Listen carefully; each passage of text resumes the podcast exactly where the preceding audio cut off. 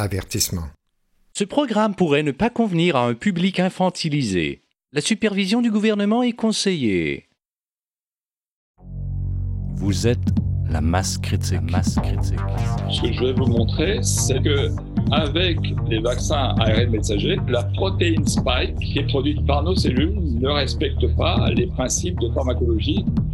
Qu'est-ce qui se passe à partir du moment où l'ARN messager rentre dans la cellule? On ne sait pas de quelle cellule et on ne sait pas qu'est-ce qui va être produit. Vous écoutez Radio Masse Critique.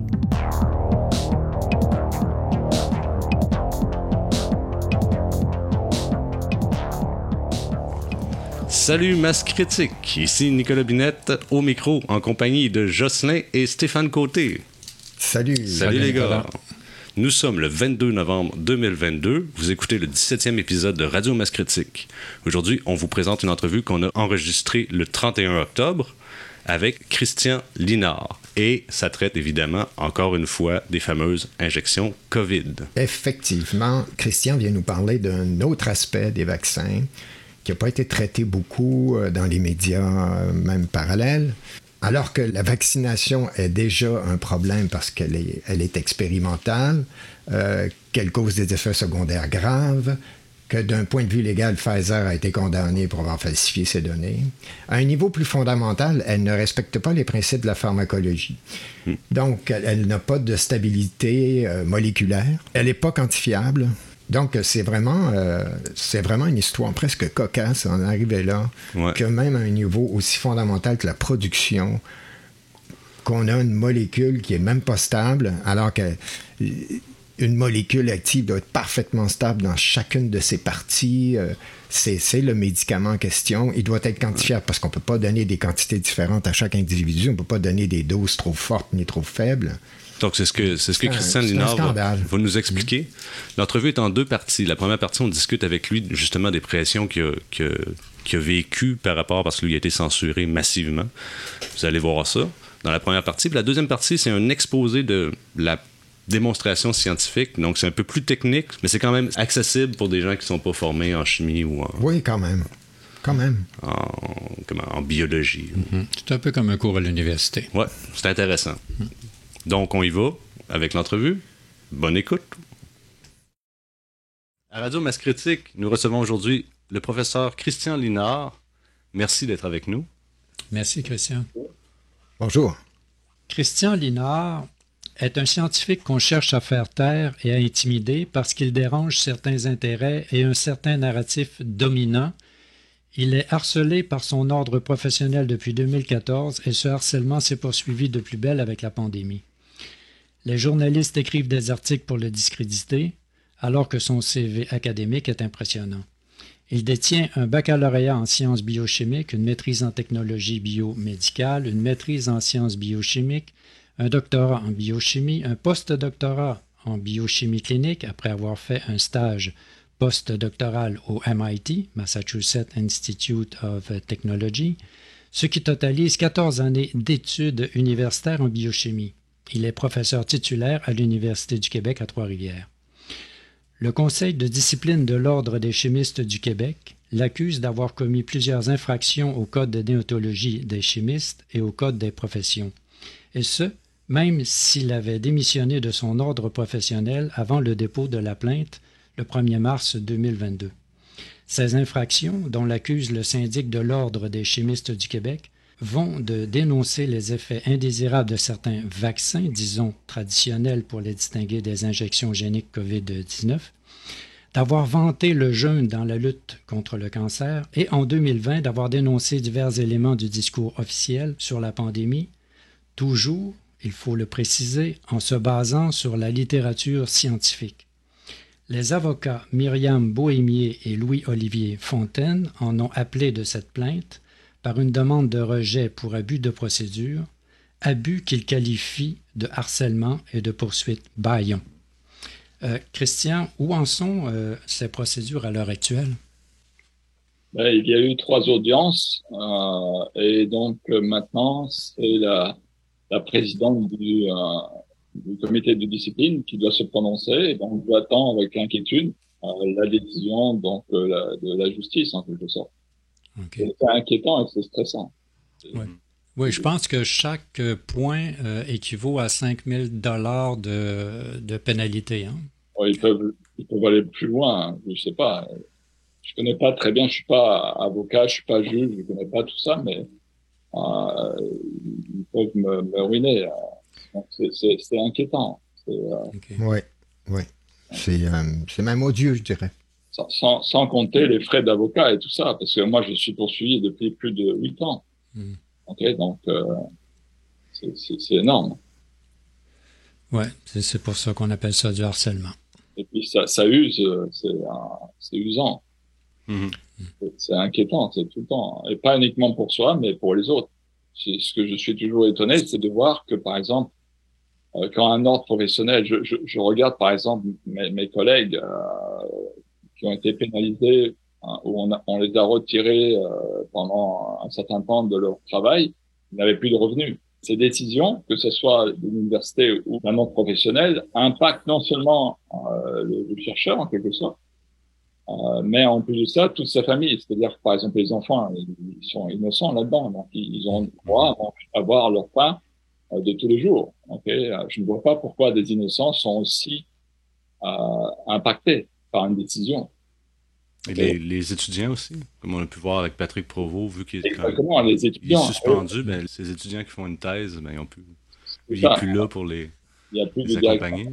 Donc ça, ça, ça impacte beaucoup de gens ça impacte la profession, puis ça fait peur aussi à ceux qui auraient peut-être quelque chose à dire. Oui, tout à fait. Et euh, ça interfère avec la santé et la sécurité publique aussi, puisque les données n'arrivent pas aux gens, les données sont, euh, sont restreintes. Alors à ce moment-là, euh, les gens ne sont pas au courant des risques qu'ils prennent. Oui, on peut, je peux parler par expérience. qu'on a voulu euh, publié un article qui parlait justement des doses et de la biodistribution du vaccin. On a eu beaucoup de difficultés euh, systématiquement, refusé. Et il n'y a pas que nous comme chercheurs, il y a beaucoup d'autres chercheurs qui faisaient des expériences et puis voulaient publier, et parce que ça n'allait pas dans le sens de la euh, ils ne savaient pas publier. Alors que maintenant, petit à petit, les choses ont tendance à de plus en plus, parce qu'il y a de plus en plus d'articles scientifiques euh, qui sortent, et donc petit à petit, on, on commence à avoir accès à, la vérité, et ça sort petit à petit. Et ça prend, euh, c'est extrêmement difficile. La vérité prend du temps. Oui, parce qu'à tout moment, on, on, peut perdre ses fonds euh, de recherche, on, on, peut être discrédité, on, peut être mal vu. C'est un parcours du combattant, c'est pas évident. Mmh, tout à fait. Donc, en attendant, c'est anxiogène, mais est-ce qu'on connaît, euh, est-ce que tu connais la date où tu vas avoir une précision là, sur euh, un, résultat de, de ce dossier-là? Non, je ne connais pas. C'est l'incertitude absolue. C'est euh, l'épée de Damoclès. C'est comme dans l'ancien temps, on mettait une personne sur la guillotine, mais on ne savait pas quand la guillotine allait tomber sur lui. Hmm.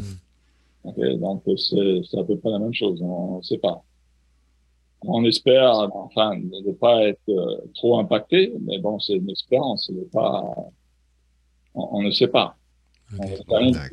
Donc, on, vous félicite pour votre, votre courage, votre sens de l'honneur.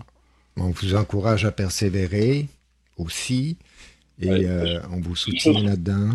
Une chose que je dois dire, c'est que j'ai pas, je parle à, à, mon nom propre, je n'ai pas j'ai pas non plus de conflit d'intérêt, euh, donc euh, c'est bien important de. Mhm. Parfait. Et puis bon, euh, je, je, dois dire aussi que vous, vous avez aussi un certain courage de, de, de, de, de prendre ces chercheurs et, et, et, de leur donner une voix, parce qu'en général, on n'a pas de voix. Tout ce qu'on a, une voix, c'est qu'on est ridiculisé systématiquement, une qualité diffamée. Oui, mmh, tout à fait. Merci. Tout à fait, merci.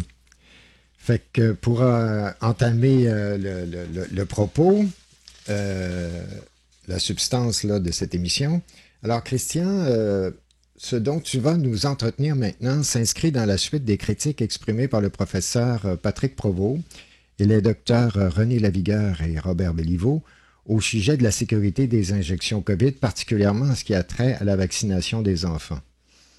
Euh, dans les études que j'ai consultées, que tu m'as envoyées, euh, tu abordes la question des règles strictes auxquelles sont soumises les entreprises pharmacologiques lorsqu'elles modifient la formulation d'un médicament déjà sur le marché et prescrit par les médecins. Tu cites euh, le cas du lévothyrox pour lequel Merck, après avoir modifié la formulation, a été mis en examen pour tromperie aggravée et a dû payer une caution de 4,3 millions d'euros. Plus de 17 000 plaintes ont été déposées en 2018 alors que 30 000 personnes déclaraient les effets secondaires et que 19 décès étaient potentiellement attribués à la nouvelle version du médicament. En décembre de la même année, 4 113 plaignants accusaient Merck de défaut d'information, signalant que la justice soupçonnait le laboratoire Merck d'avoir été au courant euh, de la non-équivalence des deux versions de son produit. Finalement, lors du procès en appel, le laboratoire Merck sera condamné à verser 1000 euros à chaque patient qui avait poursuivi la procédure de plainte. Quelles sont euh, ces règles auxquelles l'industrie euh, du médicament est assujettie et les conclusions qu'on peut en tirer en ce qui concerne le, le Votirox? Oui, alors ce qu'il faut savoir pour tous les médicaments, il y a une, postologie, il y a une, dose qu'on donne à l'individu. On connaît aussi sa biodistribution. Il y a la cinétique du médicament hein, et la pharmacocinétique. Donc, on, on, a des normes bien précises. Je suis pas un spécialiste en, pharmacologie, euh, mais on peut très bien comprendre que quand on donne un, produit, par exemple euh, le c'est la lévothyroxine pour les gens qui sont insuffisants euh, thyroïdiens, hein, qui manquent de cette hormone, on leur donne. Et donc, le médicament, la on doit la produire, euh, elle doit être pure, exempte de, de, de, produits toxiques en quelque sorte, ou d'autres molécules, même s'ils n'étaient pas toxiques, elles doivent être exemptes, elles doivent être pures, et elle doit être euh, euh standard, c'est-à-dire que elle doit être stable dans le temps. C'est-à-dire qu'elle ne peut pas euh, tout d'un coup se dégrader très rapidement. Euh, donc elle doit être stable, elle doit être pure. Et puis ensuite de ça, on doit connaître sa quantité précise. Hein, par exemple, on va donner une quantité bien précise hein, qui peut augmenter en fonction de, de, la maladie de l'individu. Okay hein, parce que systématiquement, dans le cas d'une hypothyroïdie, il y en a qui sont partiellement hypothyroïdiens, mais n'ont pas une quantité suffisante. Et donc, on, va ajuster la dose euh, chez ces patients-là. C'est le médecin avec euh, le pharmacien en dosant systématiquement les concentrations euh, donc des, différentes hormones, d'un côté la TSH et d'autre part la thyroxine, euh, on va pouvoir ajuster, ajuster et savoir la quantité précise que le patient doit recevoir. Mais pour savoir quelle est la quantité précise qu'il doit recevoir, il faut que le médicament qu'on va lui donner on doit connaître précisément la quantité qu'il y a. Et cette quantité ne peut pas varier dans le temps. Et la composition non plus. Et la composition non plus. Non. hein? Et en plus de ça, donc il y a la molécule, la molécule active, mais en plus de ça, il y a ce qu'on appelle l'expédient qui va stabiliser en quelque sorte euh, la molécule euh, thérapeutique euh, et en plus de ça, on, on, doit donc parce que ce patient on va le prendre si c'est féroce donc par la bouche, ce médicament va devoir franchir par exemple l'estomac qui est acide et puis être absorbé. Mais s'il est par exemple déjà dégradé par l'acidité, donc on doit s'assurer qu'il soit être stable et passer à l'estomac pour être absorbé au niveau de l'intestin. Donc tout ça est étudié. Comme vous dites, l'expédient, c'est la même chose que quand on dit excipient, c'est le même? L'excipient, oui. OK. L'excipient, pardon. C'est plus exact de dire l'excipient. OK. Donc, il y a des règles strictes au niveau de l'industrie, ce que je comprends, il y a des règles strictes au niveau de l'industrie de la production des médicaments. Vous devez avoir exactement le même, le, le même principe actif. Il ne doit pas varier dans le temps, ni dans l'organisme, et les quantités doivent être parfaitement contrôlables et d'une gélule à l'autre. Hein, je ne mhm. peux pas avoir des, des variations. Je ne peux pas avoir, euh, par exemple, 25 euh, microgrammes d'un côté et puis pour la deuxième, 50 microgrammes. Je ne peux pas avoir ça. Ça doit toujours être la même quantité. Parce que sinon, ça peut être très grave. Le, on, on, peut rendre un individu malade rien que parce que il y a plus ou moins euh, des quantités importantes. Donc, ils ont changé une partie de la formule. Ils ont changé l'excipient Exact. Et là, ils ont eu énormément d'effets secondaires. et pourtant, ils n'ont pas changé la, la, molécule active. Ils ont seulement changé l'excipient dans, le cas présent. Donc, la molécule active qui est la lévothyroxine, c'est toujours la même. Par contre, l'excipient a tout à fait changé. Donc, au départ, c'était euh, le lactose.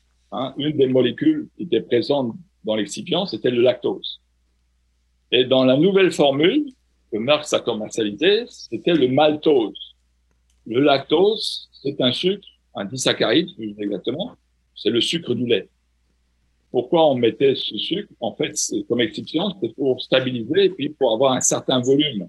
Euh, parce que la gélule, ça va être toujours la même gélule, euh, mais dedans, on va euh, augmenter ou diminuer les quantités de lévotoxine. Okay. Parce qu'il y a des 25 microgrammes, il y a des 50 microgrammes, des 100 microgrammes, etc. Donc, on ajuste en fonction du patient. L'excipient peut servir aussi de remplissage.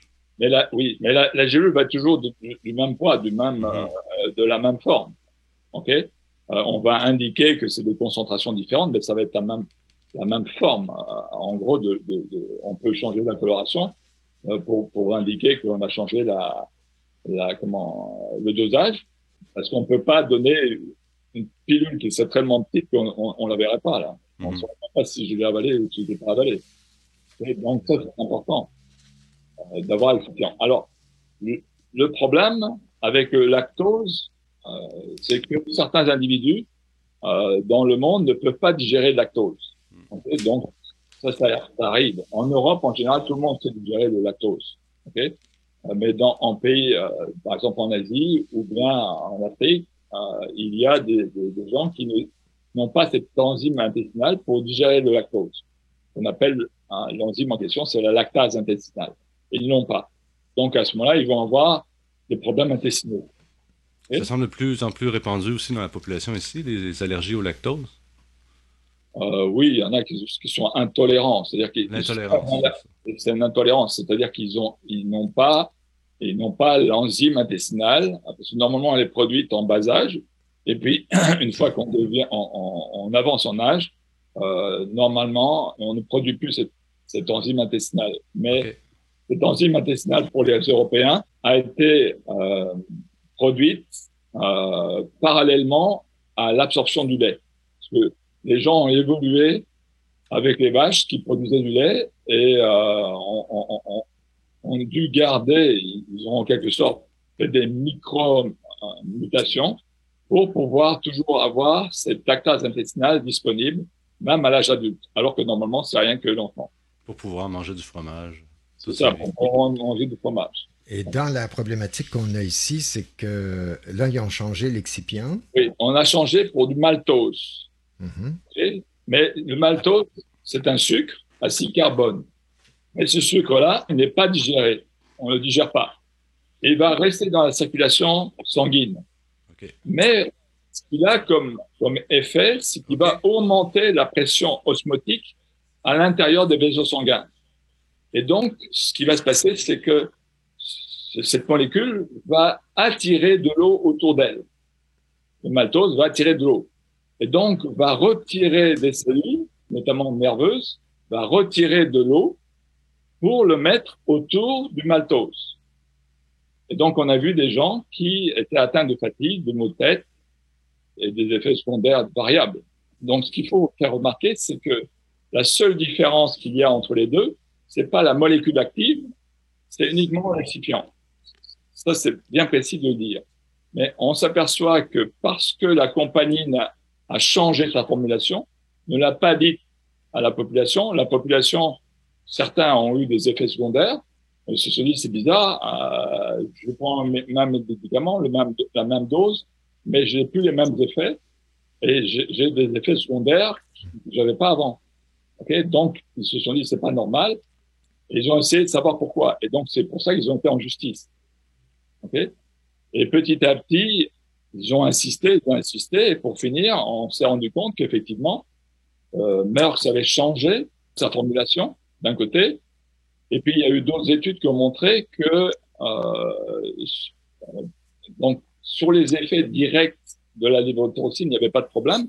Par contre, ceux qui prenaient la nouvelle formule, on s'apercevait qu'ils prenaient plus de benzodiazépines, donc des, antidépresseurs, plus que ceux qui prenaient le pyroxine, donc l'ancienne l'ancienne version. Mm-hmm. Ici, c'est simplement ce que je veux attirer l'attention, c'est que une compagnie pharmaceutique a été mise en justice parce que l'expédient avait changé et qui n'avait pas averti la population. Mais le principe actif était le même et en même quantité, en même dosage, tout ça. De ce côté-là, la compagnie n'a pas fait d'erreur. Mhm. Par contre, il avait manqué en quelque sorte de transparence pour ne pas dire, euh, et d'ailleurs, euh, ils ne veulent pas changer parce qu'ils ont mis le maltose maintenant systématiquement, ils ne veulent pas revenir en arrière. Ok, okay. Euh, probablement parce que c'est plus avantageux pour eux. Euh, ils peuvent le vendre un peu partout et peut-être aussi, je suis pas pharmacologue, euh, ça peut stabiliser mieux la molécule. Je ne sais pas les raisons. Okay euh, ils n'y ont pas dit, mais ils ont. Ce qu'on sait, c'est que Merck ne veut pas revenir à l'ancienne pandémie. Donc c'est d'autres compagnies qui, qui, le font encore à l'heure actuelle. Et là, ils ont respecté quand même leur molécule active, qui est parfaite, mais juste en changeant l'excipient, ils ont causé énormément de problèmes. Et là, on fait le rapport avec euh, les injections COVID. Est-ce que les injections COVID sont à, à même de maintenir ne serait-ce que l'élément principal qui est le principe actif? Et c'est ça qui, est, qui va être au cours de la discussion euh, éventuellement qu'on va avoir et ta présentation. C'est ça. C'est ce que, ce que je vais vous montrer, c'est de voir que avec les vaccins ARN messagers, notamment, mais c'est vrai aussi pour les, vaccins ADN, euh, on va voir que la protéine spike qui est produite par nos cellules ne respecte pas les principes de pharmacologie, hein, à savoir euh, la posologie, donc la dose. On ne connaît pas la quantité que nos cellules vont produire.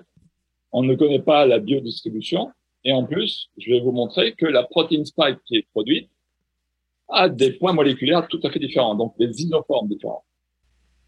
Donc le, le, le principe de pureté donc non, n'est pas respecté. Tout ce qu'on tout ce qu'on sait, c'est la quantité de nanoparticules avec la quantité exacte d'ARN messager qu'on donne. Ça, oui, on maîtrise. Mais le but, ok, c'est pas là. Le but, c'est de faire produire par notre, notre, notre cellule de nos corps euh, la protéine spike. Et c'est elle qui doit être présentée au système immunitaire. Okay Donc, on aura deux possibilités. Les anciennes plateformes, dont les anciens, euh, je dirais, les anciens vaccins, on donnerait la protéine spike uniquement. Et là, elle serait bien dosée. On connaîtrait exactement quelle protéine on donne, une seule protéine en quantité bien précise qui serait présentée à notre système immunitaire. Donc, ce serait injecté et le système immunitaire verrait toujours d'un individu à l'autre toujours la même quantité, la même protéine. Mais dans ce cas-ci, on, on s'aperçoit qu'en fait, d'un individu à l'autre, la protéine spike euh, des fois, elle est présente, des fois, elle n'est pas présente. Des fois, elle est présente en très grande quantité. Elle peut avoir des effets toxiques. Et en plus de ça, donc on ne connaît pas la biodistribution. On ne sait pas euh, quelles sont les cellules du corps. On a déjà fait des études. On sait qu'il y a différentes cellules qui produisent. Ça, on, on, sait. Mais pour un individu, ça peut varier d'un individu à l'autre. Donc, ça pourrait être responsable, entre autres, de, de, de des effets secondaires qu'on rencontre euh, qui sont rapportés par le VAR, c'est euh, le système de surveillance européen, etc. Ça pourrait être une des, causes. Oui, ça pourrait être des causes. Mais moi, ce que je veux attirer l'attention, c'est de voir que ici, la protéine spike que normalement on fait produire par nos cellules, mais on ne connaît pas la quantité, euh, on ne connaît pas euh, où elle est produite. Okay? On ne sait pas quelle cellule du corps va se mettre à produire la, donc, en somme, on défie les lois de base de la production des médicaments en pharmacologie. C'est un petit peu ça. Ben, on devrait faire attention. C'est-à-dire que on, brûle on a brûlé les étapes. On a brûlé les étapes. On, ne, maîtrise pas. Tout ce qu'on maîtrise, hein, et déjà, c'est un produit technologique important. On a su faire des nanoparticules pour que ces nanoparticules puissent injecter un ARN messager à l'intérieur des cellules. Donc ça, c'est un produit technique. Euh, qui, est, très important. Hein, ça, on peut pas le nier. C'est une innovation. C'est ça, c'est une innovation. OK? Mais Ce qu'on ne connaît pas, c'est qu'est-ce qui se passe à partir du moment où l'ARN messager rentre dans la cellule. On ne sait pas de quelle cellule et on ne sait pas qu'est-ce qui va être produit. Ce qu'on veut théoriquement, c'est que la cellule, nos cellules produisent la protéine spike qui va être reconnue par notre système immunitaire. C'est ça qu'on veut. Mm-hmm. on veut qu'à un moment donné, elle arrête de le faire lorsque le système immunitaire, hein, parce que c'est comme une vaccination, là, on essaie de faire une espèce de, quelque chose qui ressemble à de la vaccination. On ne veut pas que ça reste là continuellement. On ne veut pas non plus que ça envahisse tout l'organisme, que l'organisme puisse plus s'en défaire, ou encore qu'il résiste trop, euh, qu'il spécialise le système immunitaire. Donc, euh, c'est ça qu'on veut. On veut contrôler quelque chose. Puis en fait, on ne sait absolument rien actuellement. Et les, entreprises ne savent apparemment rien non plus. Donc, on est, c'est un grave problème. Oui, c'est ça le problème. Et c'est ça qui demande des études. Dans, dans, ce que je vais vous montrer, euh, on a moins de 20 patients qui ont été étudiés pour savoir euh, quelle est la quantité de protéines spike qui sont produites par leurs cellules et qu'on retrouve dans le sang. Et on va voir qu'il y a des patients qui n'en produisent pas, il y en a qui en produisent, et puis en, en quantité variable, ça peut être des produits donc une quantité nulle, une quantité adéquate, pour stimuler le système immunitaire, et puis ça peut être des quantités toxiques.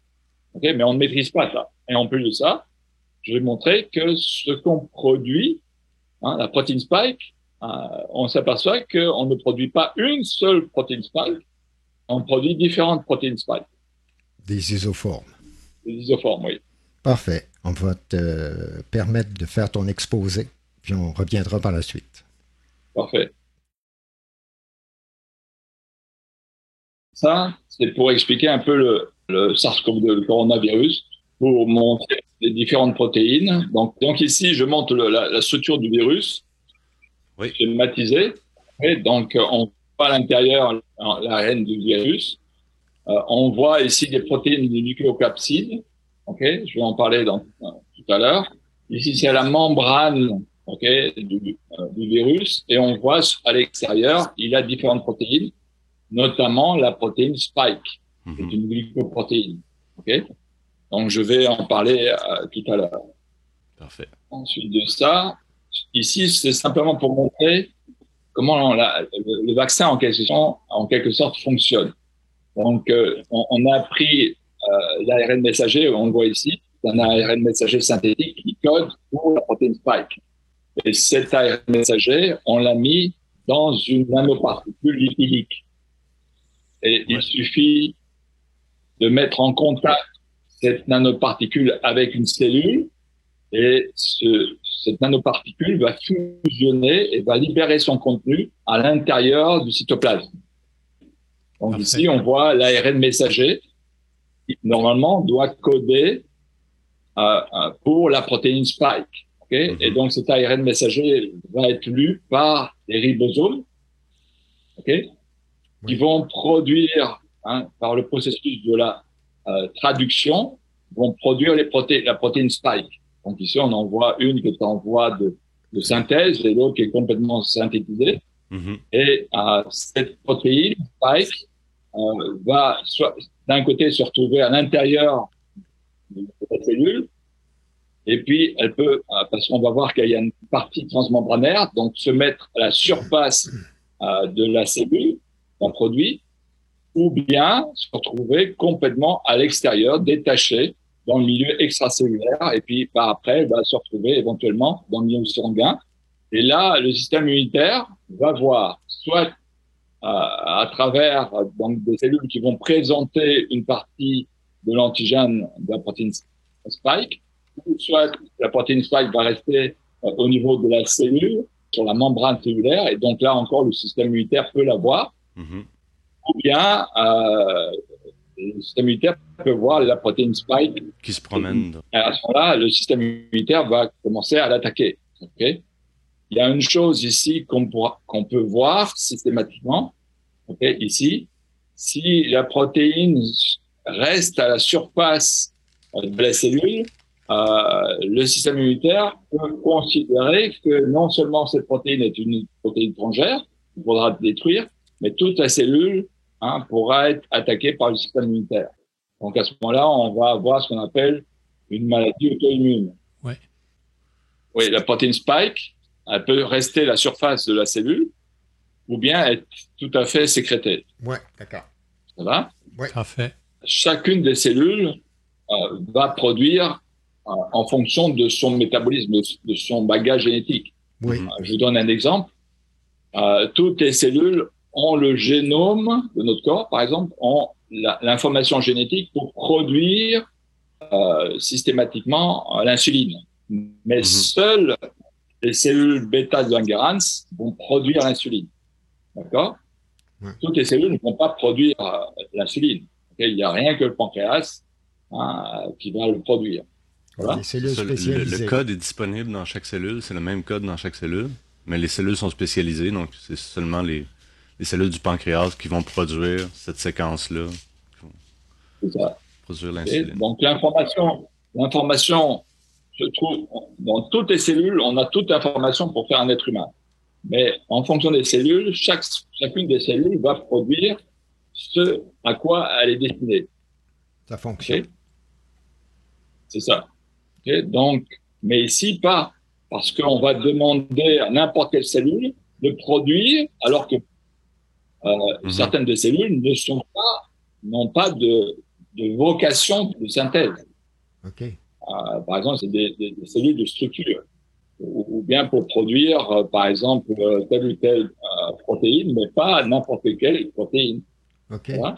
OK. Et ici, n'importe quelle cellule peut produire la protéine spike. Donc toute cellule qui reçoit l'ARNM dans son métabolisme va se Et- mettre à, répliquer un- la protéine spike.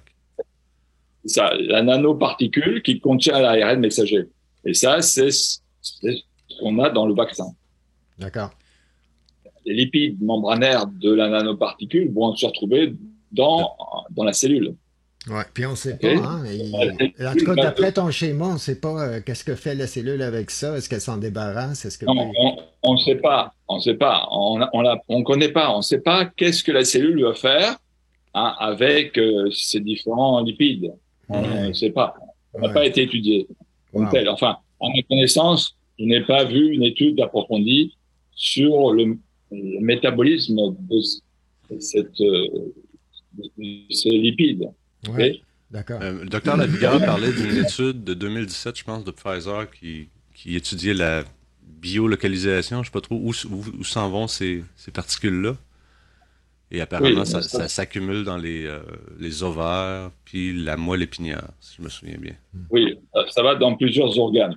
Ouais. Ok? Et parce que on va voir dans les tests que je présente.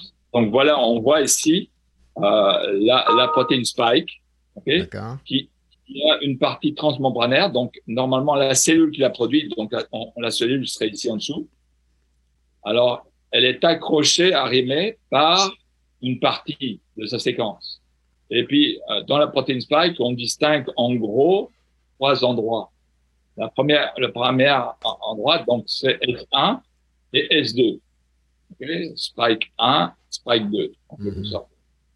Et puis, euh, euh, le récepteur binding domain, Mhm. c'est là que va venir se fixer le récepteur ACE2. ACE2, c'est justement c'est le récepteur qui va permettre au virus d'être internalisé dans nos cellules. OK. Ça va? OK. mais la protéine spike hein, qu'on va produire possède euh, le domaine S1, Mhm. le domaine S2 et normalement le domaine RB, RBD. Ça va? Oui. Alors, les flèches ici vous indiquent que euh, des, euh, des enzymes cellulaires hein, peuvent, de notre corps, peuvent couper et séparer la partie S1 de S2. OK. Ça va? Oui. important. Alors ici, on montre simplement euh, la- enfin l'ARN qui code pour S1 et qui code pour S2. Et Ouais, on a une séquence ici qui va être reconnue par des enzymes qui vont couper euh, ici.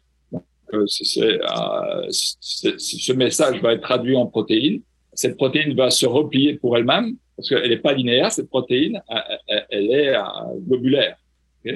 Donc, on va avoir cette, cette structure-ci. Donc, il faut, faut imaginer un, peu la protéine spike comme un champignon. Okay Donc, on voit la base ici, la tige en quelque sorte, et puis la, le, le petit chapeau du champignon. D'accord. Qui est S1. D'accord. Pour imaginer un petit peu ce que c'est. Ça va?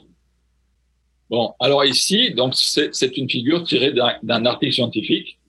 Alors, ce qu'on va, ce que je vais exposer, c'est simplement la production. On va examiner la production de la protéine spike par nos cellules. Ok? Et ici, ce qu'on on va regarder, c'est deux choses. On va essayer de détecter la protéine spike dans le sang, d'un côté.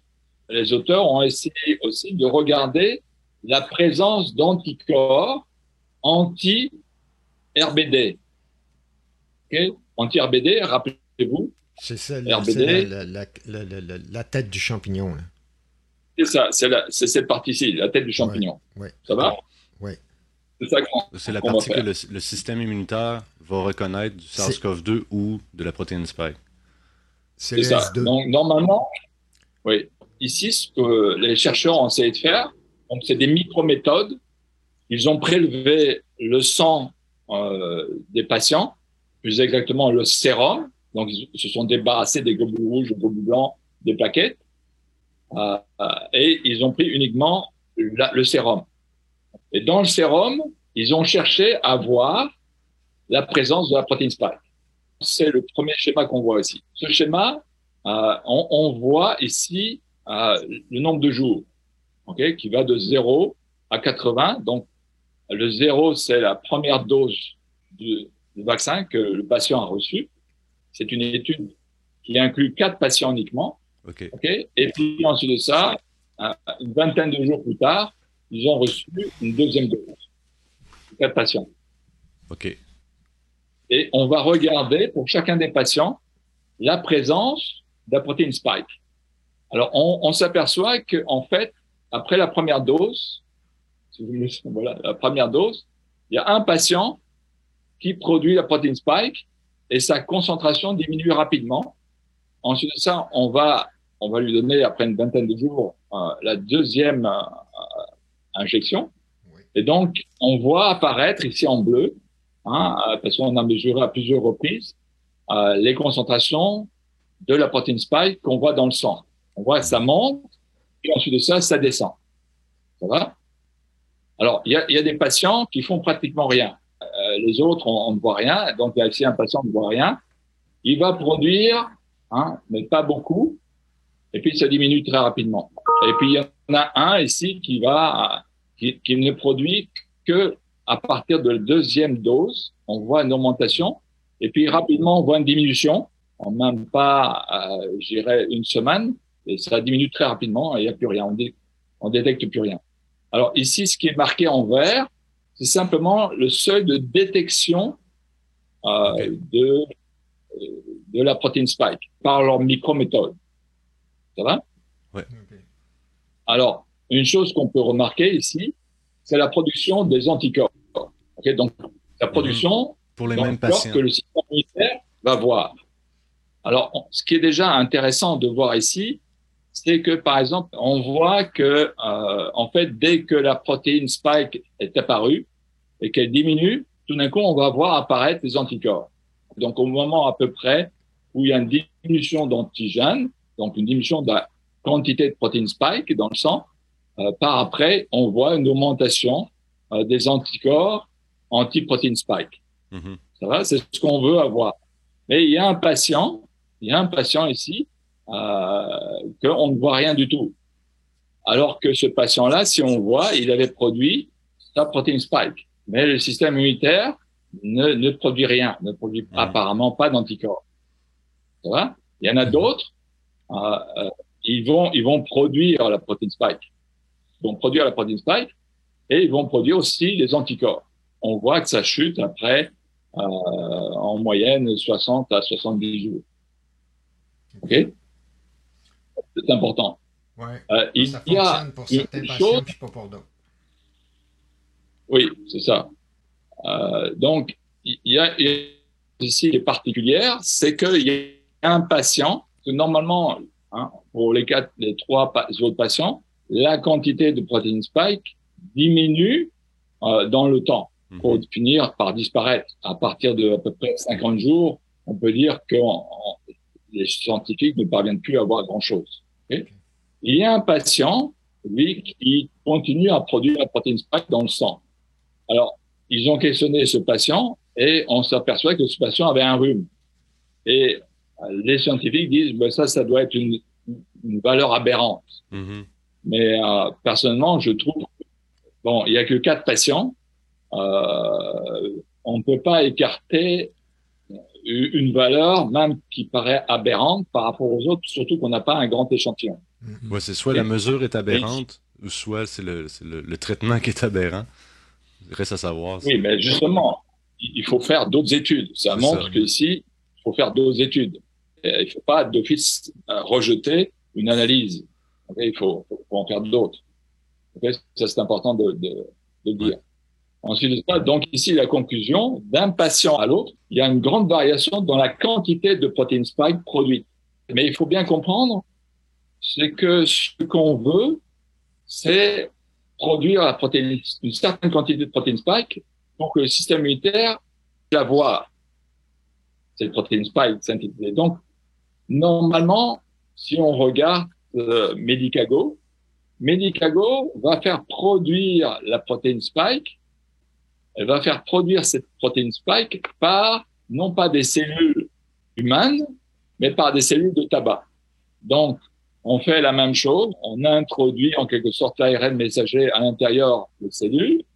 Les cellules végétales vont produire la protéine spike et ce que les chercheurs vont faire de Medicago, ils ont purifié la protéine spike et là, on va l'injecter au patient.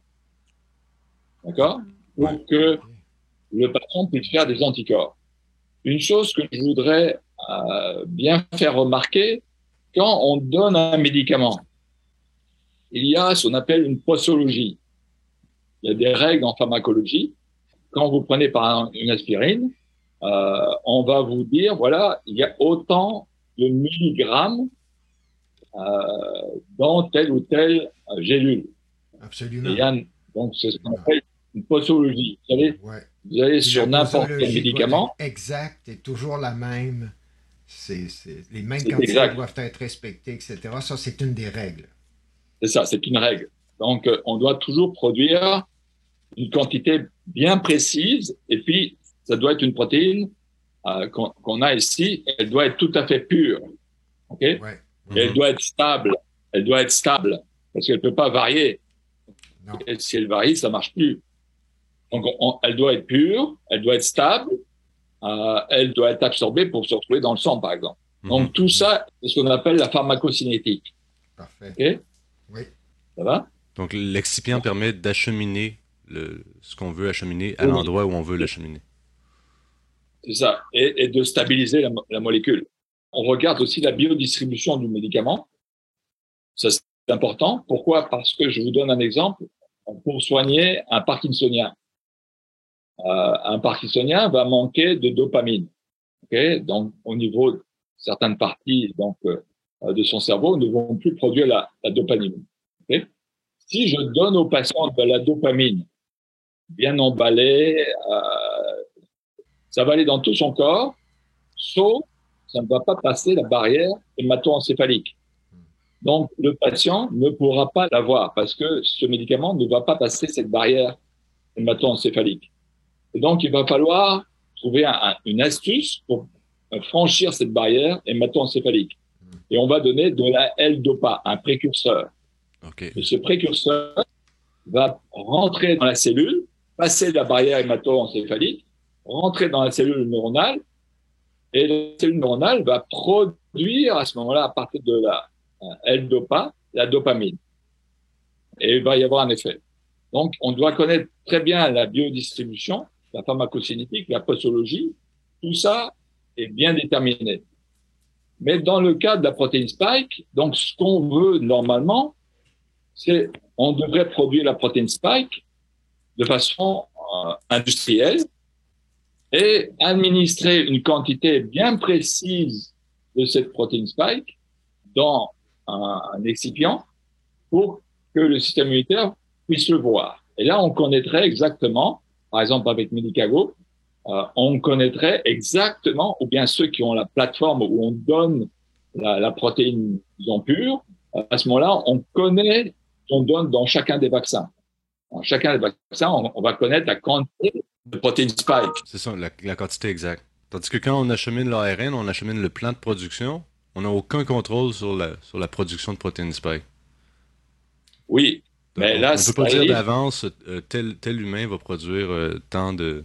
Juste une clarification, Medicago, c'est un, un traitement anti-Covid qui, a été, euh, qui est en marché? Le Medicago? Oui, ben ça, ça, ça a été à Medicago. Ce qu'ils ont fait, ils ont fait produire par la- une cellule végétale, en fait, une cellule de tabac. Ils, ils ont fait produire la protéine spike.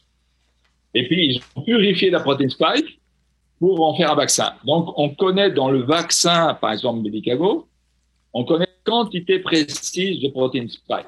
Mhm. Mais quand on l'a fait produire par nos cellules, on ne connaît pas la quantité de protéine spike qui est produite. C'est ça. Tout ce qu'on connaît, c'est la quantité d'ARN messager qu'on va donner à l'humain. C'est ça. OK? Ça, ça, on connaît. Ce qu'il faut savoir, c'est que la, la protéine elle-même a certaines particularités qu'elle stimule le processus inflammatoire. OK. OK Donc, et à certains, à certains endroits, elle peut être toxique. Ça a- été montré. Donc, ça, c'est important de, de comprendre un petit peu euh, que ici, contrairement, par exemple, à la lévothyroxine qui est produite, c'est l'agent actif, OK On connaît la quantité précise que le patient va recevoir. Mhm. OK Mais ici, la quantité de protéines spike qui va être produite vis-à-vis du système immunitaire, on la connaît pas. Et chaque personne réagit Donc, à ce moment-là, c'est ça. Non seulement chacune des personnes, mais on va voir chacune des cellules Mhm. hein, d'un individu à l'autre, et même pour un même individu, hein, par exemple, si je prends un corps humain, je pourrais m'apercevoir, et on va, on va le voir, chacune des cellules de l'humain en question va produire des quantités variables. Donc, on ne connaît pas, la, on ne pourra pas connaître la posologie. On connaît la quantité d'ARN messager qu'on a donné, mais on ne peut pas connaître la quantité de protéines spike qui va être présentée au système immunitaire. Donc, il y en a qui vont en produire un petit peu. En fait, pratiquement rien. À ce moment-là, euh, le système immunitaire ne voit rien et donc ne peut pas produire d'anticorps et donc ne peut pas protéger l'individu. Il y en a qui vont en produire des quantités adéquates que le système immunitaire va pouvoir voir et euh, l'individu, là, à la limite, enfin, il va être protégé pendant un certain temps. Euh, pendant tout le temps où il y a une certaine quantité adéquate d'anticorps neutralisant, hein, neutralisant la protéine spike. Et puis il y en a des, il y en a certains qui vont produire tellement de protéines que ça devient toxique. Donc on va voir un, article que je vous ai envoyé, c'était une, une personne qui avait euh, fait une thrombocytopénie. Elle avait tellement produit, ok, euh, donc euh, que, que, que, que elle, en- est morte. Elle en a, elle en a produit euh, des quantités phénoménales, ok, 100 fois plus que euh, ce qu'on a vu dans l'article, dans un, un deuxième article qu'on va voir. Ça va? Mhm. Vous me suivez toujours là? Oui. Oui. C'est- pas, pas évident. Oui. Alors ici, euh, si vous regardez bien, ici c'était euh, Cognetti. On va regarder maintenant un, un autre article qui est fait par Ogata. Alors ici, ils ont regardé aussi deux choses. D'un côté, la production d'antigènes, c'est-à-dire la protéine spike, mais différentes protéines spike. Enfin, différentes parties de la protéine spike. Donc, la protéine spike en entier ou la partie S1. Donc, le, le chapeau euh, qui peut se détacher. Ça, c'est les, parties du champignon qu'on voyait tout à l'heure. Oui, oui. Vous vous rappelez, là? Ouais. Ouais. Alors, le. N, le N, c'est pour, c'est pour la nucléocapside. D'accord. Hein. Donc, les gens qui, qui ont été vaccinés ne produisent, il n'y a pas d'information pour que la cellule produise la nucléo- nucléocapside. seuls les gens qui ont été infectés par le virus vont produire on va voir l'antigène euh, de la nucléocapside. Ok, la nucléocapside se, se manifeste euh, à quel niveau? C'est au niveau de la cellule C'est ça que je, c'est ça que je voulais présenter. Donc, la nucléocapside, elle est ici, ok? Elle protège en quelque sorte l'ARN du, du virus, ok? Et puis, euh, il, il, y a ici une membrane avec différentes protéines. Il y a des protéines de structure qui stabilisent la membrane et il y a des protéines comme la, la protéine spike, Qui, est, euh, qui va être nécessaire pour rentrer dans la cellule. c'est ça, la fonction du spike. Ben là, euh, ce que, ce que tu appelles nucléocapside, c'est tout simplement euh, le, le, le, lipidique. Là, Non, non, la nucléocapside, ce sont des protéines. Ah, qu'on retrouve dans le virus naturel. oui, et que dans le vaccin, on ne trouve pas. OK, d'accord. Parce que le vaccin ne les produit pas. OK. C'est ça. D'accord? Oui. Hein, donc, euh, le virus, c'est en, quelque sorte une sphère à l'intérieur de laquelle il y a l'ARN, le génome. OK Donc, le génome viral plus euh, une nucléocapside. Hein, c'est des protéines. Mm-hmm. Et puis, ensuite de ça, tout autour de ça, il y a une membrane avec des protéines qui stabilisent la membrane et d'autres qui vont être utiles pour le virus pour infecter les cellules humaines. C'est la protéine spike. Donc, grâce à la protéine spike, le virus peut infecter les cellules humaines. Essentiellement, dans le virus, il n'y a rien d'autre que l'ARN puis les, les, les nucléocapsides. C'est un, un, schéma, hein. c'est simplement pour dire ouais, y a d'autres euh, l'ARN, il, il, est replié sur lui-même et puis, euh, il y a les, les, les, protéines de la nucléocapside. Et tout autour, euh, ici, c'est un schéma pour, pour que les gens comprennent. c'est ça. pour faire ça. Mais c'est juste ah. pour. Euh, dans le fond, le virus, c'est pas une cellule vivante. Là.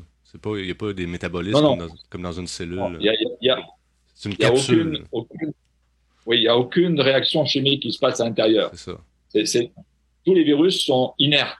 Ils ont besoin d'une cellule vivante. ils ont besoin de la machinerie cellulaire pour se multiplier. Donc, ils ont besoin d'un hôte.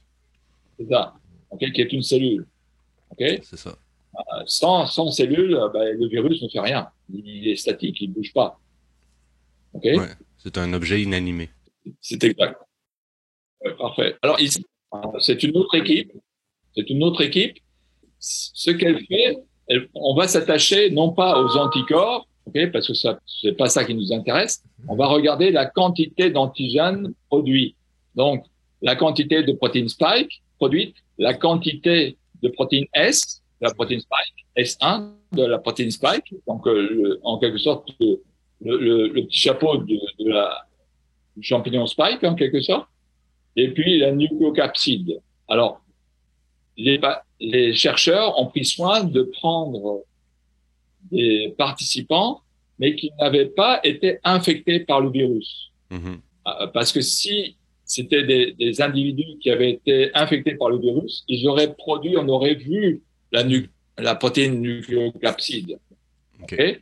Donc c'est là on s'aperçoit que donc c'est le point vert chaque fois et on ne détecte pas à aucun moment, euh, on va voir même pour les 13 patients, à aucun moment on va détecter la protéine euh, de la nucléocapside. Alors ici, on voit un patient, hein, je ne vais pas montrer tous les participants, on va en prendre quelques-uns, qui ne produit pas la protéine spike, mais que ces cellules vont envoyer dans le sang. Donc ici, on voit le participant ne produit pas la protéine spike. Donc on a la première dose ici, la deuxième dose ici. Alors on, on s'aperçoit qu'à aucun moment l'individu, le participant numéro 3, va produire euh, la protéine spike. Il ne produit pas de protéine spike. Par contre, pendant un certain temps, à peu près euh, une dizaine de jours, un peu moins, il va produire euh, le, la protéine S1 de spike, le petit chapeau. Seulement une partie du spike. Ouais. OK. là, il faut bien comprendre que c'est une détection dans le sérum. Dans le sang. Dans le sang. Alors, il se peut que les cellules de l'individu en participant en 3 aient produit la protéine spike à leur surface. et que des enzymes auraient coupé la partie S1, ok et c'est ça qu'on la voit. Donc, je, je, rappelle, la partie S1, c'est donc c'est le petit chapeau. Donc, il y a des enzymes qui ont coupé ça. Il y a, pour ce patient numéro 3, euh, il a, pro, il a peut-être produit la protéine spike à la surface de ses cellules, mais ces cellules n'ont pas libéré la protéine spike. Par contre, il y a des enzymes qui ont coupé ici la protéine spike et qui ont libéré S1 et on voit S1 apparaître dans, euh, dans le sang. Donc, c'est ça. On suppose que, que le, la cellule aurait produit la protéine spike, que la protéine spike serait sortie de la membrane de la cellule, mais serait restée accrochée, et que les enzymes, les enzymes l'auraient coupée. Parce que, est-ce qu'on peut. C'est une hypothèse? C'est votre l'hypothèse de laquelle vous parlez. Mais est-ce que, est-ce que ce serait possible que le, le, la partie S1 soit découpée à l'intérieur de la cellule puis puisse être excrétée par la cellule? Euh, non, parce que si on regarde les anticorps qui ont été produits, donc on regarde ici euh, trois sortes d'anticorps produits. Okay donc il y a l'IgG, les IgA et les IgM. Okay oui. okay. On s'aperçoit que l'individu, si on ne voit pas dans son sang la protéine spike, il a quand même fait des anticorps anti-protéine spike. Donc okay. son, son, système immunitaire, enfin ce que montre le, le schéma, les études, c'est que l'individu a produit quand même la protéine spike puisque il en a fait des anticorps. Ok, mais il a aussi fait des anticorps anti euh, partie euh, comment? S1. S1. Ok? Ok, c'est des anticorps différents okay. qui vont réagir à spike et à S1. Ça.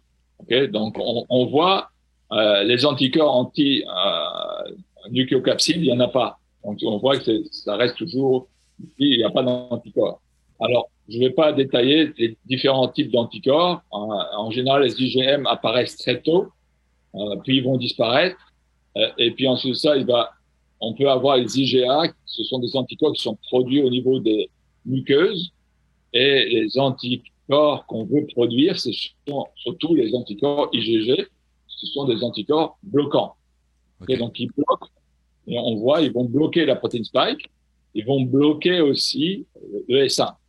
Okay, on le voit. OK. Ça, ça, va, vous me suivez toujours? Oui. Oui. Et, euh, quand tu dis bloquer, euh, tu veux tu ah, dire... neutraliser. Ah, pardon, neutraliser?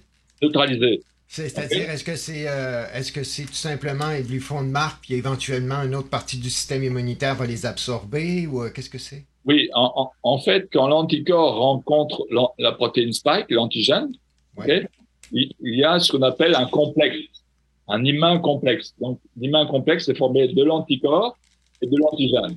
Mais okay. l'antigène, il est bloqué, il ne peut plus rien faire. Okay. Il va être voué, ce, ce, ce complexe antigène-anticorps va être euh, voué à être détruit par notamment des macrophages. OK, c'est bon. Voilà, donc, les, les, macrophages qui sont les globules blancs, c'est ça? C'est ça.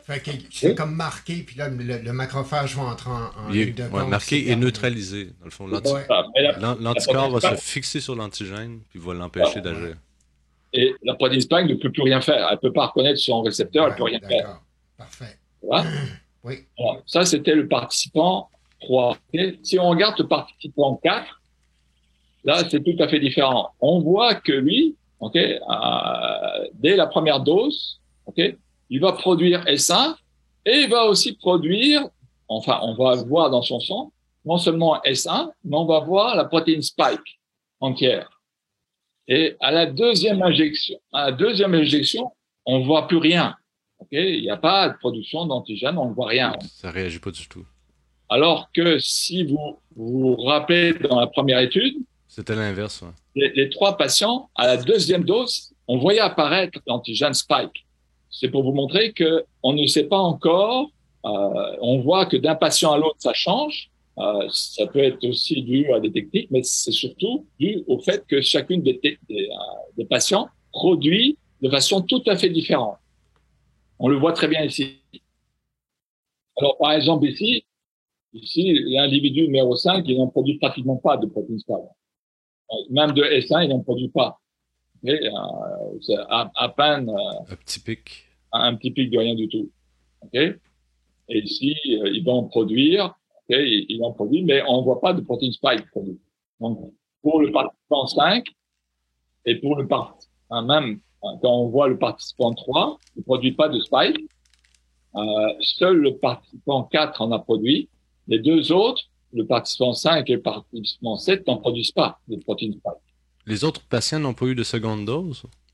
Si, si, ils ont tous eu de, de, une deuxième dose. Donc, on, on voit okay. ici euh, les, les, ronds clairs, ce, ce, sont chaque fois suite à la première dose. Okay. Et quand on a les, les ronds euh, pleins, c'est euh, suite à la deuxième dose. Donc, okay. ce que j'ai montré ici. Ça s'applique pour les quatre patients. Oui, pour les quatre patients. C'est la même légende. Okay. Donc, euh, ce qu'on ce qu'on peut voir, ok, on résume ici euh, l'étude. Donc, on s'aperçoit que sur 13 patients, il y en a que 3 qui ont produit la protéine spike. Détectable dans le sérum euh, sanguin.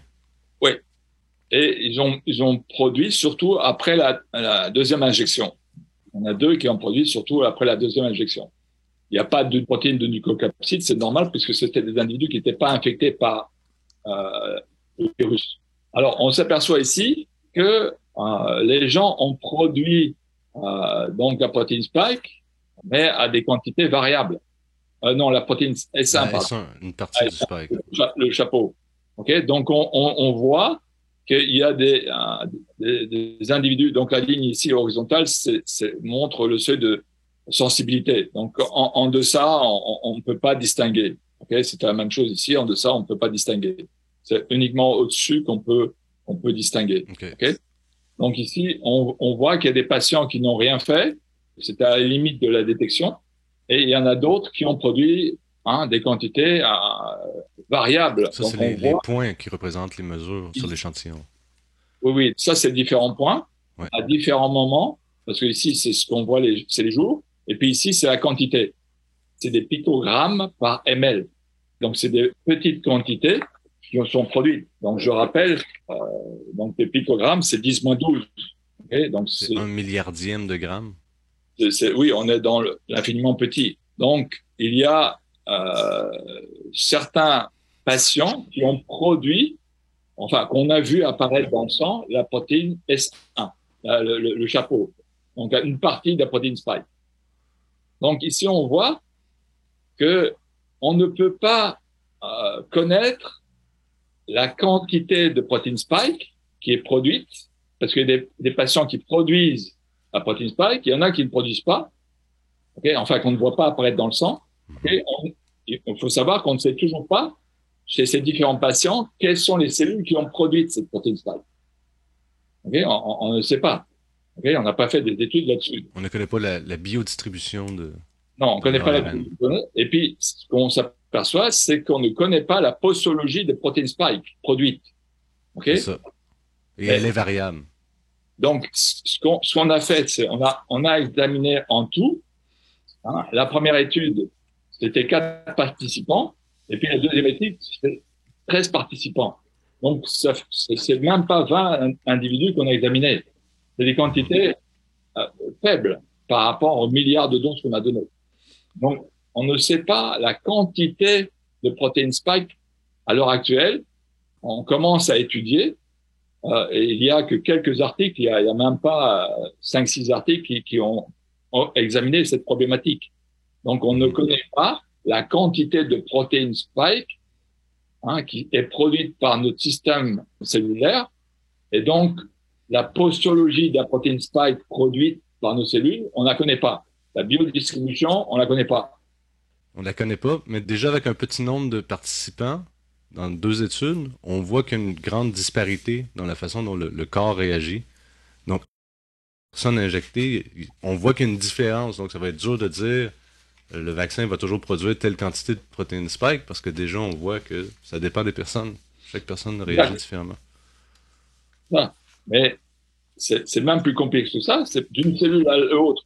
Chez un même individu, on peut avoir une cellule qui produit, par exemple, la spike et l'autre qui n'en produit pas du tout. Dépendamment de la cellule qui est, qui est oui. atteinte. C'est ça.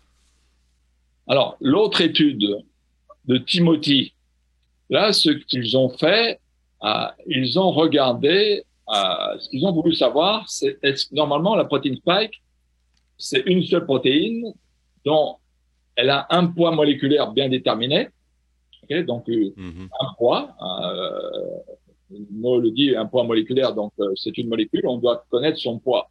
Okay et, et, donc ce qu'on a fait ici, les chercheurs ont pris deux types de cellules. Ils ont pris des cellules de souris, d'une part, et d'autre part, des cellules humaines. Du 937, des cellules humaines.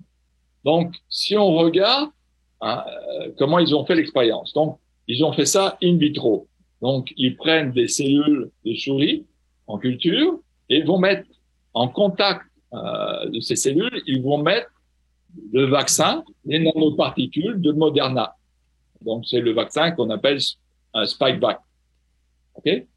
Donc, ce qu'on fait, les chercheurs prennent les cellules de souris qui sont en culture, les incubent 30 minutes avec le vaccin de Moderna, et puis ce qu'ils vont faire, ils vont regarder à des temps différents la quantité de protéines spike produites.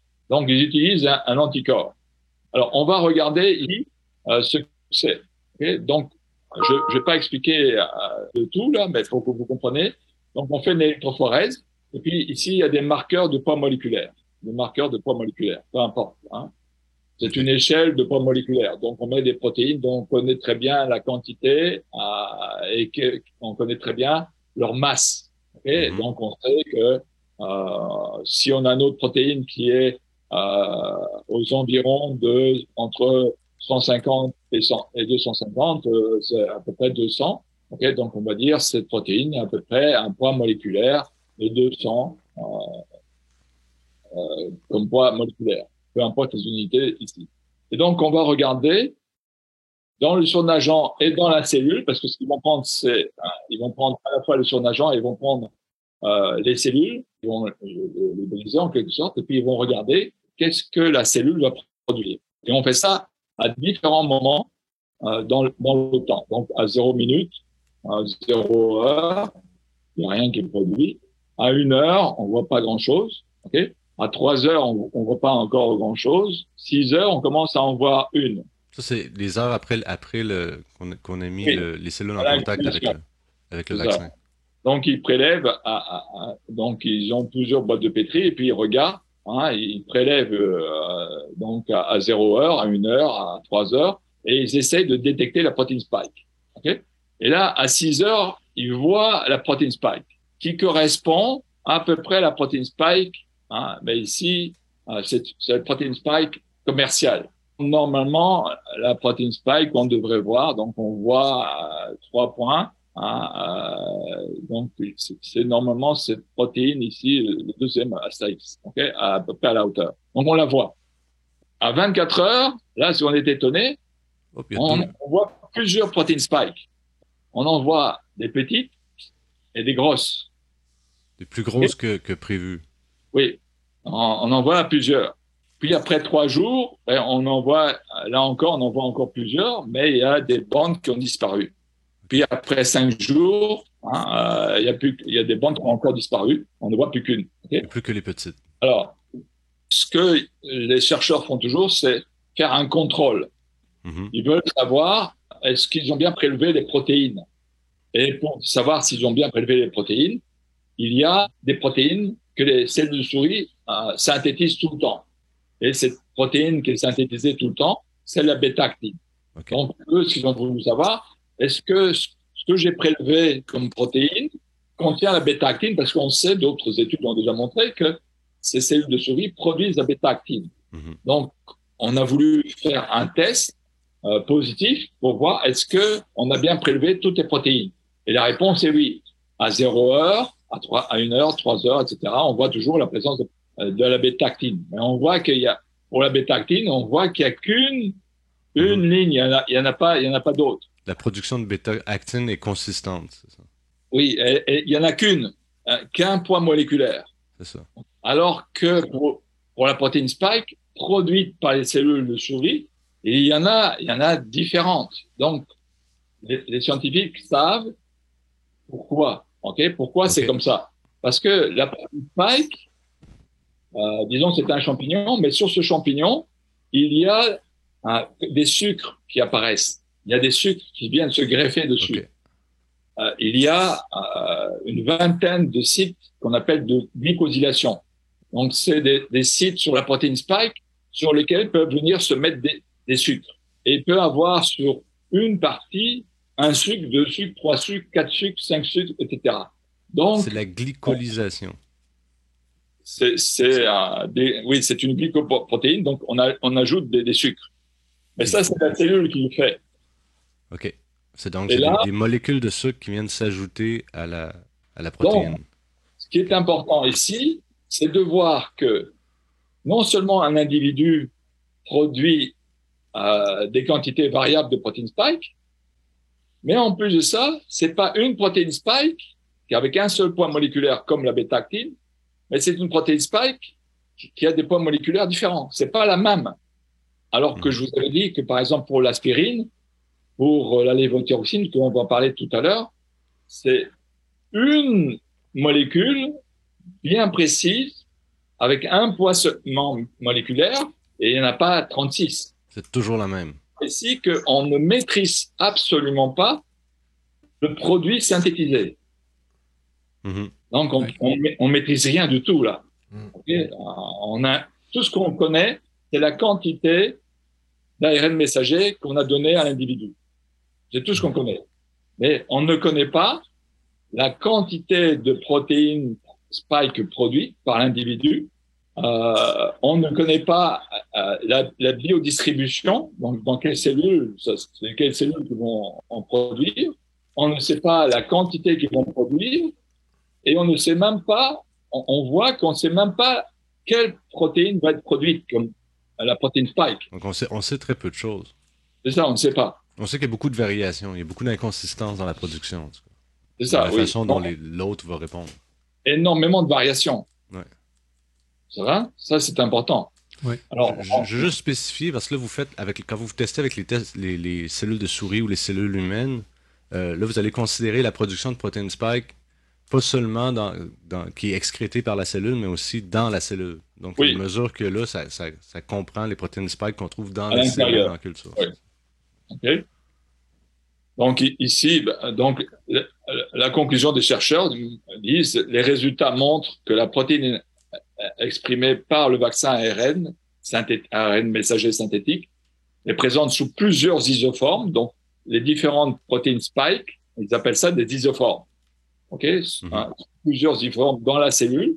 Les niveaux de ces isoformes peuvent jouer un rôle dans la réponse différentielle que les individus ont au vaccin.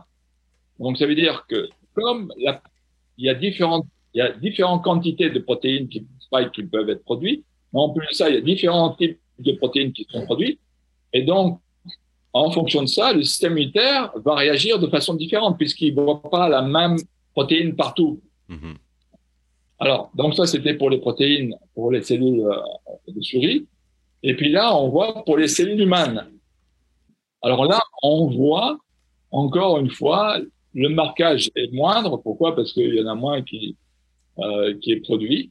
Parce que on, on, on y va euh, toujours, c'est toujours in vitro. On, on, donc on met un tapis de cellules humaines en culture et ensuite de ça, euh, on, va euh, mettre en contact avec, encore une fois, 30 minutes avec le vaccin de Moderna. Mm-hmm. Ces nanoparticules vont injecter le ARN messager à l'intérieur des cellules humaines et les cellules humaines vont produire la protéine spike. Et là encore, on voit, ben, on vient de voir, il y a deux cellules différentes. Bon, d'un côté, c'est des cellules humaines et de l'autre côté, c'était des cellules de souris. Mais la quantité produite de protéines spike est différente. Et on voit encore dans les cellules humaines on voit des, des, des isoformes différents. Et donc, si on compare deux individus euh, qui ont reçu le même vaccin, ils vont pas produire les mêmes anticorps, puisque euh, j'ai différentes protéines spike produites. Ça va? Oui. Ça va.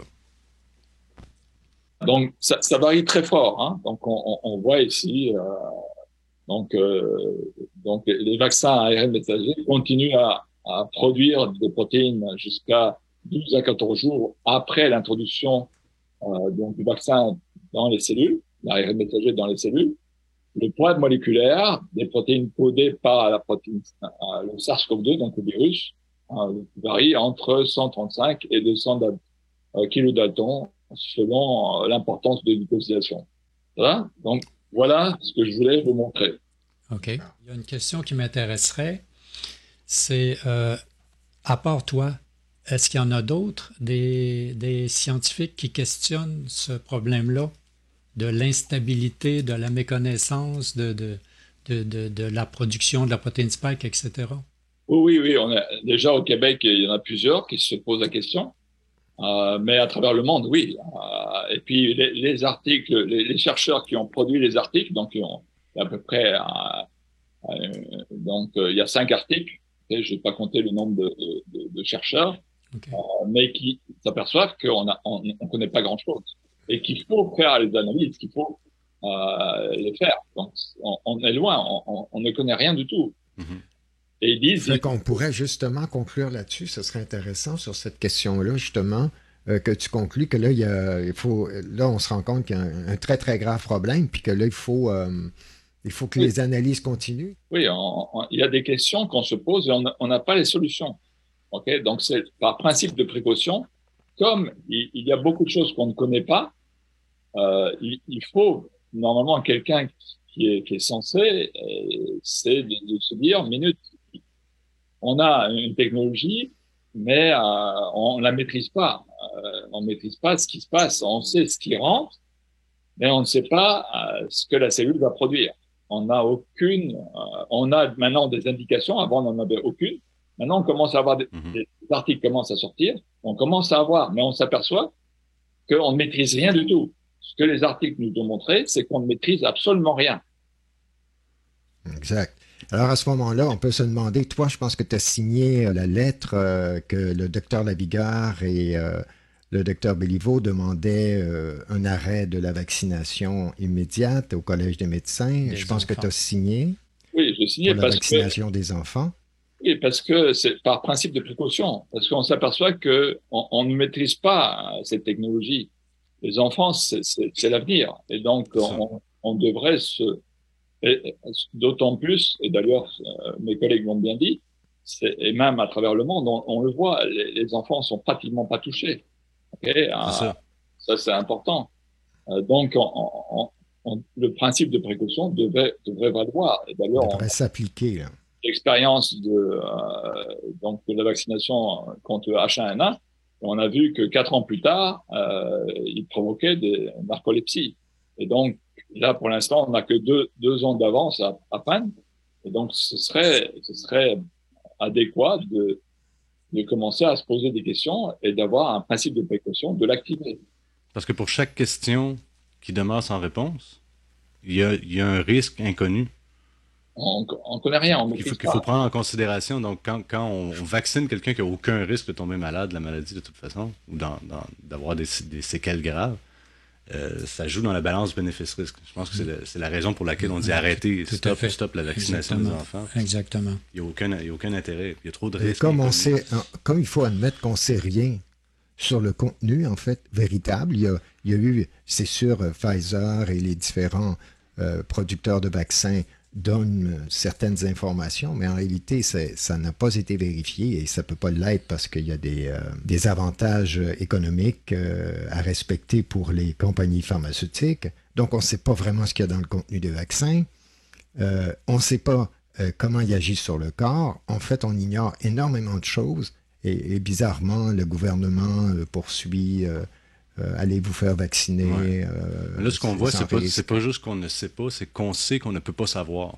En sur, plus. Sur certains, en plus. Sur certains facteurs. Mais, par exemple, il y en a qui vont dire, ben oui, on connaît la composition du vaccin. Alors, ils ont partie raison et partie n'ont pas raison. Okay ils ont en partie raison parce que on connaît, les, par exemple, les molécules qui constituent la nanoparticule. Mm -hmm. Et euh, donc ça, on ne peut pas dire qu'on ne connaît pas. C'est publié. Okay, c'est mis dans leur, leur, vaccin et ils le disent. Mais une chose qu'on ne connaît pas, c'est quelle est la séquence de l'ARN messager synthétique qui est à l'intérieur des nanoparticules et qui vont être injectés à l'intérieur de nos cellules qui vont produire la protéine spike. Ça, on ne connaît pas. Donc, ils peuvent produire autre chose que la protéine spike. Non, non, ils vont produire toujours la protéine spike. OK. Euh, mais mais si- s'il y a autre chose sur la séquence, il y a peut-être autre chose qui va être reproduit par les ribosomes, non? Non, pas ça, mais euh, d'ailleurs, il y a une différence entre euh, le vaccin ARN messager de Moderna par rapport à, euh, à Pfizer. Ok, c'est des séquences différentes. Ben, on Chacun a développé sa séquence. c'est ça, mais ça va toujours produire la protéine spike. Ok, OK. peut-être avec des modifications, mais normalement non, c'est toujours la protéine spike qui est, qui est, qui est, qui est produite. Ok, mais on s'aperçoit et je vous ai montré que la protéine spike, même avec euh, par exemple Pfizer ou bien Moderna, eh bien la protéine spike produite par nos cellules, euh, il y a des cellules qui en produisent, d'autres qui n'en produisent pas. Il y en a qui en produisent plus et d'autres pas du tout. Et en plus de ça, leur poids moléculaire varie. Donc, c'est pas la- toujours la même protéine. Non, des variations. pour le même vaccin. Ça devient, ça devient compliqué de, de mesurer la réaction immunitaire à différentes molécules. Ah, parce que c'est la quantité de protéines spike qui vont être produites par nos cellules qui va déterminer euh, l'action du système immunitaire à produire, euh, par exemple, tel ou tel anticorps. Des, en- anticorps qui sont destinés au coronavirus, au SARS-CoV-2, en fait. Oui, pour, toujours pour bloquer le, donc euh, la protéine spike, parce qu'en bloquant la protéine spike, le, le virus ne peut pas s'intégrer à l'intérieur des cellules. C'est ça. Bon, eh bien, je pense Là, que ça on- pourrait on- mettre on- fin à l'entretien. On n'a même pas discuté de, des variants, puis de la réponse immunitaire euh, qui varie selon les nouveaux variants, puis euh, les, les- les mutations des coronavirus, justement sur la protéine spike pour se prémunir de la vaccination. C'est un autre sujet, encore un autre Il y facteur aurait de encore risque. beaucoup de choses à explorer. Hein, qui... Là, Oui, ici, on, on a parlé d'un point spécifique que tu voulais nous amener Oui. euh, en fonction de dire, ben voyez, il y a encore un autre problème, c'est celui-là. Celui-là, c'est que dans l'organisme, On est dans l'inconnu. on est euh, dans l'inconnu au niveau des, de- de- du On n'a métabolisme. aucun de contrôle cette, sur euh, le dosage. euh, Exactement. donc, et qu'aussi euh, les, les lois qui seraient supposées être respectées au niveau de la production des médicaments ne le sont pas, parce qu'on voit qu'il y a des variations dans le, dans le principe actif. Non seulement Mm. On ne devrait pas avoir ce genre de choses-là, même dans un excipient, on l'a au niveau de la molécule active, ce qui est quand même un très grave problème. Oui, et, et puis, mais ça va être, là, là, maintenant, il y a les, les bivalents, les vaccins bivalents à ARN messager qui sortent, Ah. mais le problème est le même. Ok, et même va se complexifier parce que là, vous avez deux ARN messagers. Mhm. Donc, ça va être, on- on- ça sera de plus en plus compliqué. Ça va être- ça C'est être- tout simplement incroyable. C'est tout simplement incroyable. Donc, euh, ça, ça réglera pas les problèmes qu'on vient d'observer, en plus. on- va avoir de plus en plus d'inconnus. Oui, absolument. C'est comme si on injectait de la confusion dans Ouais. le site clarifié. C'est, écoute, fou.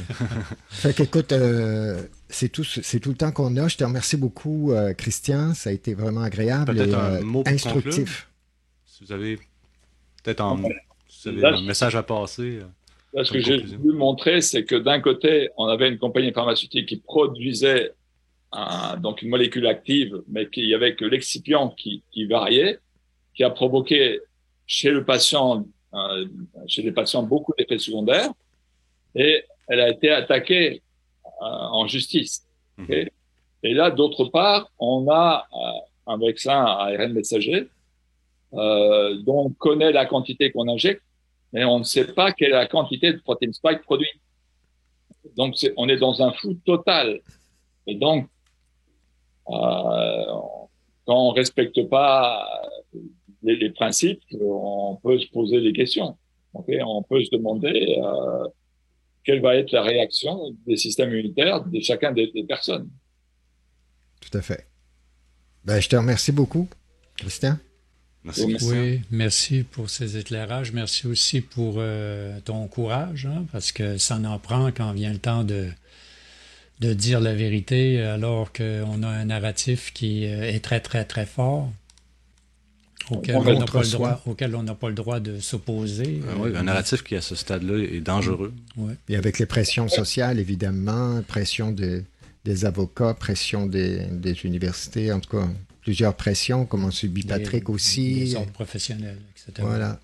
Alors, bon courage et euh, merci beaucoup. C'est pour ça que j'ai voulu m'appuyer sur et vous montrer les articles scientifiques euh, à l'appui. Oui, c'est ça. Je ne sors pas ça de mon chapeau. Merci de rendre cette science-là plus accessible, celle qu'on voudrait masquer, mais la science, euh, toute personne qui s'y intéresse peut en comprendre, peut la comprendre, peut monter l'échelle de la science. Donc merci de, de, de, de rendre cette échelle-là disponible pour le public.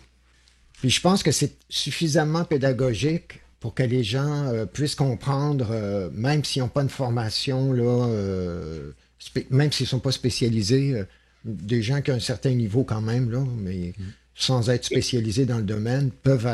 en tout cas, pour moi, ça a été accessible. Je sais bien que je je, je vois Ouais. pas tout, là. euh, je pourrais pas décrire un virus au complet, là, on s'entend, mais dans la structure qui est là, c'est très compréhensible pour moi. Ah ben, si vous avez compris, c'est le principal. Parce que je me dis, si vous avez compris, les autres vont comprendre aussi. Exactement, c'est ce que, c'est, c'est ce que je dis. C'est ça. Parce que euh, moi, c'est ça que je veux, c'est éveiller, éveiller les gens, mais en donnant la vérité, pas en la cachant, puisque Ouais. normalement, euh, une fois qu'on donne à, à quelqu'un quelque chose, euh, d'ailleurs, le code de déontologie d'un- des médecins, il dit très bien, il faut être en connaissance de cause. Il Absolument. faut avoir un, un- un- comment, un, comment ils appellent ça, un jugement libre et éclairé. C'est ça. Mais c'est Exact, bien parce que exactement. c'est quand même euh, euh, l'aspect pédagogique est intéressant ici, là, que, que tu as présenté, ce qu'on n'a pas souvent avec les autres, un aspect pédagogique là, qui est. fait que ça, c'est vraiment intéressant aussi. Parce que c'est- pas suffisant de dire euh, les experts disent ça, disent que c'est correct. C'est On considère tous les facteurs, mais disent que c'est bien ou que c'est pas bien. C'est bon de montrer la réalité de la science, en fait. C'est Les gens voient, ok, euh, ok, c'est ça. c'est- Les données. Il se Puis passe quelque on chose. a les données. là. c'est un, une peu réalité derrière ça. Il y a des plats de pétri. comme... des- Ouais, c'est ça. un peu comme, microscopes. comme un cours à l'université. Ouais, c'est hein? un petit peu ça. Oui, c'est ça que j'ai essayé de faire, mais bon, c'est pas évident parce que les, les individus ont des niveaux de connaissances différents. Oui, Même s'ils sont, par exemple, tous des, des PhD, il y en a qui sont des économistes, il y en a qui sont des financiers, oui, tout à fait. qui sont des ingénieurs, et donc c'est pas évident. Non, ce qu'il faut, c'est éclairer, éclairer les gens, hein, éclairer la population. Oui, oui, tout Ouais, à c'est ça. Ben, c'est pour ça, je pense que vous ne vous prendriez pas ces risques-là si vous n'étiez pas euh, concerné. Non, moi, je pense que c'est mon devoir de, de- de- d'expliquer aux gens. C'est, mon devoir. J'ai été formé pour ça. Et puis, un professeur, euh, il essaie de rendre des choses simples pour que ce soit compréhensible par tout le monde. Oui, puis je pense que tout ça va dans la bonne direction parce qu'on voit bien que malgré euh, la pression, malgré la censure, il y a un éveil qui se fait dans la population à tous les niveaux. Euh, éventuellement, c'est pour ça que nous autres, on s'est donné le nom de radio masse critique, c'est parce qu'à un moment donné, cette masse critique-là va finir par se produire. Puis à ce moment-là, lorsque le renversement, ouais, c'est ça. Lorsque le renversement va, va se faire, ben, à ce moment-là, ils vont être en perte de contrôle là, de cette. euh, C'est ce qu'on souhaite, c'est ce qu'on vit. Ouais, c'est à ça, qu'on travaille. Exactement. Donc, ça prend de l'information, ça prend des scientifiques, ça prend des, Exactement. C'est des ça. gens Ça qui fait savent de quoi ils parlent. C'est ça. On collabore. On a besoin de vous. Et, et- et nous, on a besoin de vous. Donc, on a tous besoin des, des uns des autres, finalement. C'est ça. Hey, ben, merci à toi. Hein? Merci. À la Bonne prochaine. journée. OK, bye-bye. Au plaisir. Au revoir. C'est un bon professeur, Christian Linard. Mm-hmm. C'est très instructif. Oui, absolument. Mais qu'est-ce que, à quoi ça, c'est, quoi vos conclusions, vous autres? Ben, moi, je Vous pense entendez ça, là ça commence à être clair. sais, On, tire sur le messager pour que le message soit pas entendu. Le- Ouais.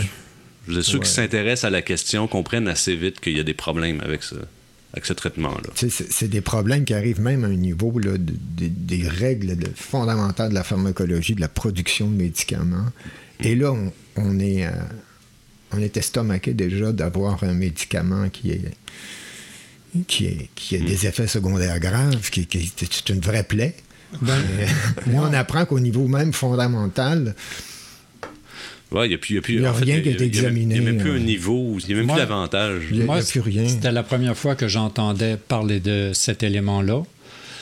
Euh, parce qu'on entend euh, bon le, le contenu des vaccins, on entend les, les- les effets, Les effets secondaires, secondaires. mais là, que tout à coup, euh, on- ça ne respecte pas les principes de la pharmacologie, ah, c'est- c'est c'est un autre élément. euh, C'est quand même surprenant. ouais, c'est ça, c'est Quand même surprenant. Là, ceux qui ne sont pas encore convaincus, qui devraient commencer à se poser des questions là-dessus, je ne sais plus quoi vous dire. Là, je pense qu'on est rendu, euh, on est rendu à un point où euh, le doute est pratiquement plus admissible. Je veux Ouais, dire, Oui, puis les scientifiques qui s'expriment, on voit bien que c'est des gens qui ont toutes les compétences pour se prononcer sur ces questions-là. Mm. Euh, on l'a vu, là, je veux dire, euh, on, on- on a vu tous, tout- tout- tous ces éléments-là dans le détail.